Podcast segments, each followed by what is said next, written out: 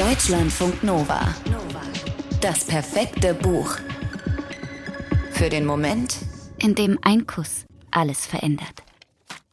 Die Ungeheuerlichkeit ist geschehen. Und sie ist dermaßen ungeheuerlich, dass Ragnar es immer wieder so nennen muss, bevor sie überhaupt zum Punkt kommt. Obwohl es ihr nicht an Worten mangelt, findet sie doch keine besseren für das, was ihr widerfahren ist. Am frühen Morgen dieses kalten Herbsttages im Oktober 1799. Es könnte einem so vorkommen, als würde Ragnar sie genießen, diese ungeheuerliche Ungeheuerlichkeit. Ragnar sitzt in ihrer Kammer und schreibt. Sie schreibt weder an einen Gott noch an eine real existierende Person. Sie schreibt auch kein Tagebuch, es ist eher ein Bericht an eine ihr unbekannte Nachwelt. Was auch immer mit ihr geschehen würde, und es würde ganz unweigerlich etwas Bedeutsames sein, das spürt sie, dann soll es irgendwann irgendwer, der es einzuordnen weiß, erfahren.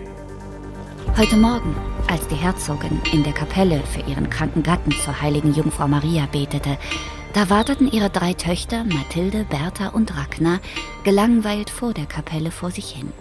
Und weil es am Hofe wirklich sehr selten vorkommt, dass die Herzogtöchter unter sich und ohne Aufsicht sind, nutzte Ragnar, die jüngste von ihnen, die Gunst der Stunde. Sie forderte ihre beiden Schwestern auf, ihr endlich zu zeigen, wie es geht. Es dieses Geheimnis, das so viele Frauen regelmäßig erblassen lässt.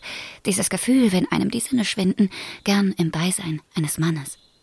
Das kannte Ragnar nicht, und sie war es leid. Denn offensichtlich war sie die Einzige, die noch nicht wusste, wie es wirklich geht. Ihre Schwestern wollten erst nicht. Aber Ragnar kennt zu viele ihrer dunkelsten Geheimnisse, die sie sofort ins Kloster bringen würden, wüssten die Mutter oder der Pfarrer davon. Also zeigten sie ihrer nervigen kleinen Schwester, wie es geht. Sie ließen Ragnar 13 Mal in die Knie gehen. Bertha zählte mit.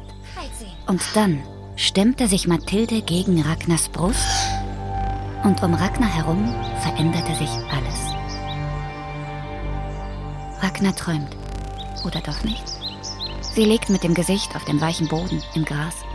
Um sie herum Bäume, durch deren Blattwerk tanzend das Abendlicht der untergehenden Sonne strahlt, auf einen Weiher, dessen Wasser glatt und nass und prächtig vor ihr liegt.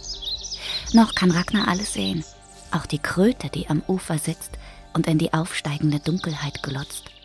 Ragnar steht auf, geht hin, nimmt das Tier in ihre Hände. Sie hört den Wind, die Bäume, das Gras.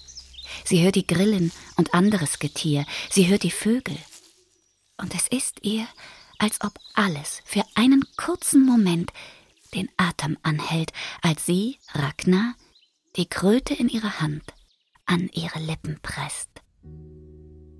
Spätestens jetzt haben wir alle ein Bild vor Augen. Wir sehen eine junge Frau, die eine Kröte küsst. Wir erwarten, dass etwas passiert, dass die Kröte spricht oder sich verwandelt, vielleicht in einen Königssohn. Der Schriftsteller Akis weiß das natürlich also, dass wir dieses Bild vor Augen haben und nun wissen wollen, was jetzt passiert.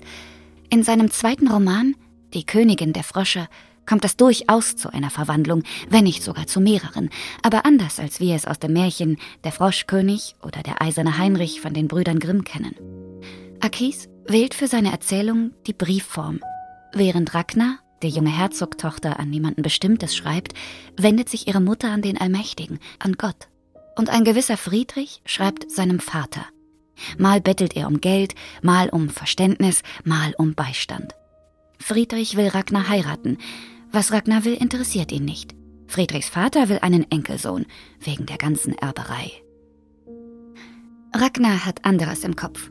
Da ist dieses Gefühl von Dunkelheit, nach dem sie sich sehnt. Die Erinnerung an den wundersamen Ort, an die Kröte, die beim Kuss so anders schmeckte. Sie will dorthin zurück. Ihre Schwestern, ihre Mutter, der ganze bucklige Hofstaat gehen ihr sowas von auf die Nerven, so sehr, dass sie jede Nacht herbeisehnt, in der sie sich in diesen neuen Traum flüchten kann. Mal klappt das, mal nicht.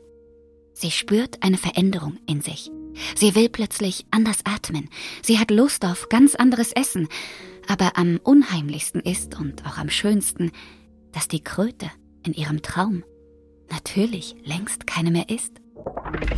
Deutschlandfunk Nova. Das perfekte Buch.